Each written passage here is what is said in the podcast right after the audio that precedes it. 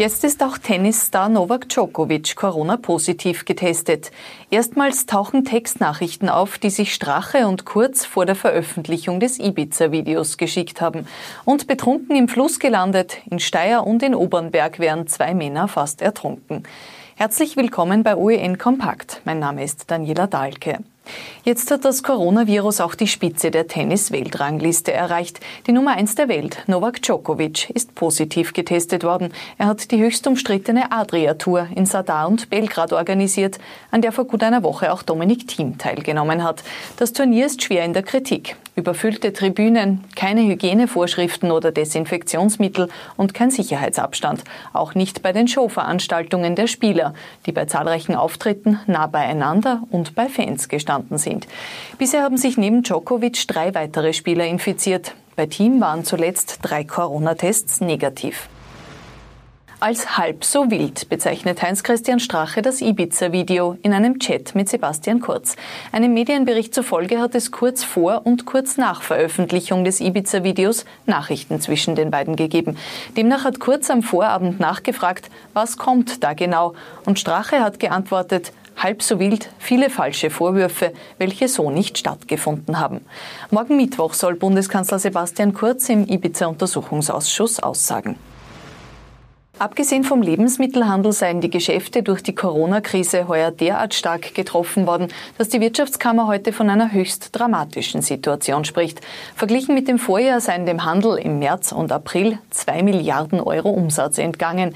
Einzelne Sparten seien besonders schwer getroffen. Sportartikel, Schmuck, Schuhe, Kleidung und Möbel etwa. Eine gravierende Verbesserung sei nicht in Sicht. Einige Unternehmen werden wir verlieren, befürchtet die Bundessparte Handel heute. Die Corona-Kurzarbeit wird Schritt für Schritt zurückgenommen. Im Vergleich zur Vorwoche sind mehr als 320.000 Menschen in Österreich wieder zu ihrer Vollarbeitszeit zurückgekehrt.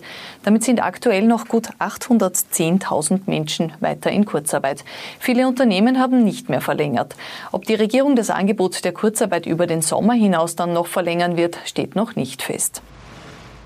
Schulskikurse, Sportwoche, Projekttage, Lehrausgang. Schulveranstaltungen wie diese werden ab Herbst wieder erlaubt sein, hält Bildungsminister Heinz Fassmann heute in einem neuen Erlass fest.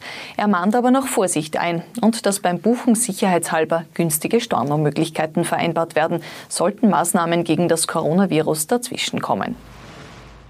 In Norddeutschland musste heute wieder ein Lockdown verhängt werden, und zwar im Landkreis Gütersloh, in dem der Schlachtbetrieb des Fleischverarbeiters Tönnies steht.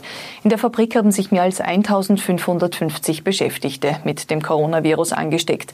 In der Region gelten jetzt wieder Schutzmaßnahmen wie im März. Die Quarantäne aller 7000 Tönnies-Mitarbeiter und ihrer Familien wird polizeilich überwacht. Trotz Kritik in Großbritannien werden die Corona-Vorschriften gelockert. Ab 4. Juli dürfen Pubs, Hotels, Kinos, Friseure und Museen in England wieder aufsperren, kündigt der britische Premier Boris Johnson heute an. Die Abstandsregel wird von zwei Metern auf einen Meter reduziert.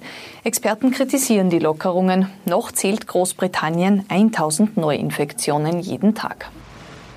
Ex-Wirecard-Chef Markus Braun ist gegen Kaution wieder frei. Der Österreicher hat sich gestern Abend der Münchner Staatsanwaltschaft gestellt und ist verhaftet worden. Gegen eine Kaution von 5 Millionen Euro wird er heute wieder aus der Untersuchungshaft entlassen. Er will mit den Behörden zusammenarbeiten. Im Börsenskandal um den DAX-Konzern geht es mutmaßlich um gefälschte Bilanzen. Bei dem Zahlungsdienstleister sind 1,9 Milliarden Euro nicht auffindbar. Die Einnahmen sollen nur vorgetäuscht gewesen sein.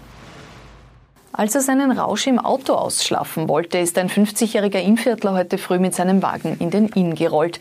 Der Fischer hatte bis Mitternacht geangelt und war dann mit 1,4 Promille in Obernberg im Auto eingenickt. Der Wagen hat sich dabei selbstständig gemacht und der Fischer konnte sich gerade noch rechtzeitig aus dem Seitenfenster retten und ans Ufer schwimmen, bevor der Wagen komplett im Inn versunken ist. Eine größere Rettungsaktion war gestern Abend nach einer leichtsinnigen Aktion an der Enns nötig. Ein 23-Jähriger aus Steyr, offenbar ebenfalls betrunken, wollte schwimmen gehen. Die hochwasserführende Enns hat ihn fast mitgerissen. Er konnte sich im 14 Grad kalten Wasser gerade noch an Büschen festhalten, bis er bewusstlos wurde. Polizisten haben den jungen Mann gemeinsam mit Passanten unter Lebensgefahr ans Ufer gezogen. Wer sein Firmenauto auch privat nutzen kann, darf vom Chef nicht überwacht werden. Das zeigt ein OGH-Urteil. Die Arbeiterkammer hat für einen Außendienstmitarbeiter aus Traun geklagt, der von seiner Firma mittels GPS kontrolliert worden ist, wo er wie lange unterwegs ist, auch privat. Ihm sind für den Eingriff in die Privatsphäre 2400 Euro Schadenersatz zugesprochen worden. Und Oberösterreichs erfolgreichster Diskuswerfer Lukas Weisheidinger startet am Samstag in St. Pölten offiziell in die Saison.